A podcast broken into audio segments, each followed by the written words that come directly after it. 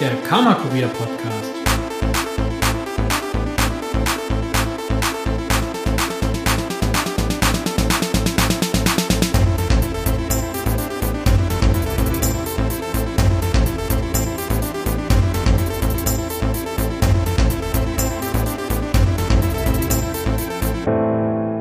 Folge 2 Was sind Karma-Punkte?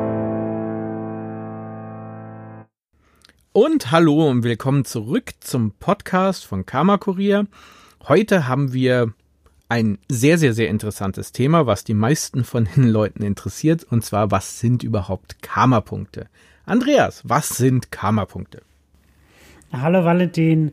Ja, ähm, wir hatten ja das letzte Mal kurz erzählt, Karma-Punkte sind sozusagen die Belohnung, die es bei uns auf ähm, Karma Kurier gibt, wenn man solidarisch ist. Und das Spannende ist, wir haben beschlossen, diese Auszeichnung muss es unbedingt für beide geben, also für Helfer und für Helfende. Karma-Punkte sind unsere Währung, unsere Belohnung auf Karma Kurier. Du hast gesagt, es gibt Karma-Punkte für beide Seiten. Wie sieht da die Verteilung aus? Bekommen äh, beide gleich Karma-Punkte oder äh, kriegt einer mehr oder einer weniger? Sehr spannende Frage. Also im Moment ist es so, dass wir gesagt haben, ähm, es kriegt jeder für die Aktion, für die Interaktion bekommen beide 25 Punkte. Das haben wir jetzt mal gemacht, weil das einfach ähm, abzubilden ist und weil das eine ganz klare Regelung ist. Ziel ist es dann, dass jede Interaktion unterschiedlich viele Punkte kriegt. Also im Prinzip, es ist auch ein Unterschied, ob ich für jemanden ein kleines Stück Butter aus dem Supermarkt mitbringe oder ob ich mit dem seinen gesamten Gartenzaun neu streiche. Und das wollen wir durchaus abbilden auf einem marktähnlichen System, wo sowohl derjenige, der die Hilfe annimmt, sagt, dafür würde ich gerne so viel Karma-Punkte geben. Der andere sagt, dafür würde ich gerne so viel Karma-Punkte nehmen. Ähm, und dass sich das dann über äh, das System selbst reguliert. Aber wichtig ist, beide kriegen am Ende die gleichen Punkte. Okay, also ich bin jetzt ein Hilfegebender oder ein Hilfenehmer und habe jetzt x Karma-Punkte gesammelt. Was mache ich denn damit? Ähm, genau, also zum einen ähm, sind Karma-Punkte sozusagen ein Spiegel. Das heißt, die spiegeln dir wieder, ähm, wie viel hast du bereits erledigt, die geben dir sozusagen einen Punkt, wie solidarisch bist du eigentlich, unabhängig von der Richtung. Das heißt, die sind das Maß, mit dem wir dann deinen Karma-Fingerabdruck generieren können. Das heißt, wir zeigen auf einer Karte, wohin Karma fließt, wo du sozusagen deine Punkte gesammelt hast, wo du sie gemacht hast. Wir können das aggregieren und auf einer gesamten Region zeigen. Das heißt, diese Karma-Punkte sind unser Maßstab dafür. Was kann der User damit machen? Wir wollen das stärken und haben dann gesagt, okay, dann lass uns diese Punkte doch ausgeben, um nachhaltige Projekte zu fördern. Dadurch wird aus Karma, aus Solidarität, letzten Endes ein nachhaltiges Projekt gefördert.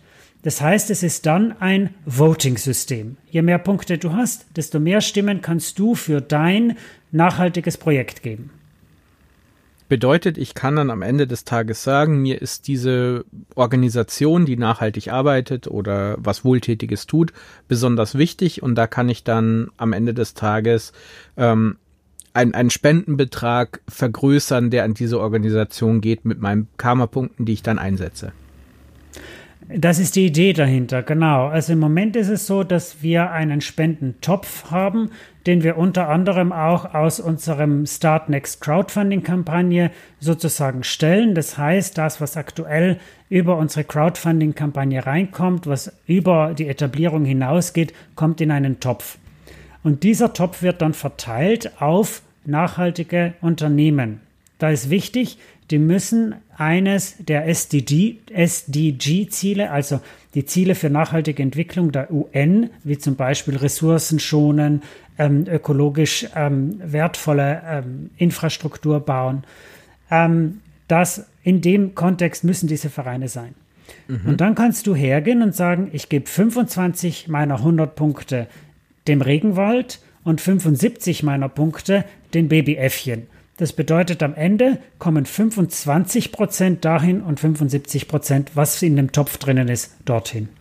Gut, es kann natürlich auch andere Projekte sein, wie zum Beispiel Repair-Cafés, die natürlich den ökologischen Absolut. Fingerabdruck innerhalb der Community verbessern und äh, E-Waste sozusagen vermeiden. Natürlich. Die Idee ist, dass Vereine auf uns zukommen können und sagen, wir wollen sozusagen in diesem Spendentopf, an diesem Spendentopf teilnehmen. Wir überprüfen, ob die nachhaltig sind, ob die nachhaltige Projekte fördern, wie ein Repair-Café oder der User selber kann uns das vorschlagen. Und wir prüfen das dann und am Ende des Jahres spenden wir dann die Summe, die gesammelt wurde, nach dem Prozentsatz, wie die User voten, an die Vereine. Du hast ja gesagt, die Daten werden danach aggregiert, wer Hilfe bekommt, wo Hilfe herkommt und so weiter. Was passiert dann mit den Daten? Also wir haben natürlich durch die Eingabe dieser Bedürfnisse äh, eine Karte von, von Notwendigkeiten. Das heißt, wir können sozusagen zählen, wie oft wird denn in dem Stadtviertel XY ein eine Arztfahrt gebraucht? Wie oft wird in dem Stadtviertel XY Handwerkzeug ähm, ähm, geborgt? Und das können wir sozusagen aufsummieren und sozusagen den Städten zum Beispiel zugänglich machen. Also dass wir einer Gemeinde sagen können, schaut, in diesem Stadtviertel ähm, ist ein besonderer Bedarf da, der ist in den letzten Jahren äh, gewachsen. Umgekehrt geht es natürlich, wenn die Stadt sagt, guckt's mal, wir haben da jetzt ein neues Arztzentrum aufgebaut.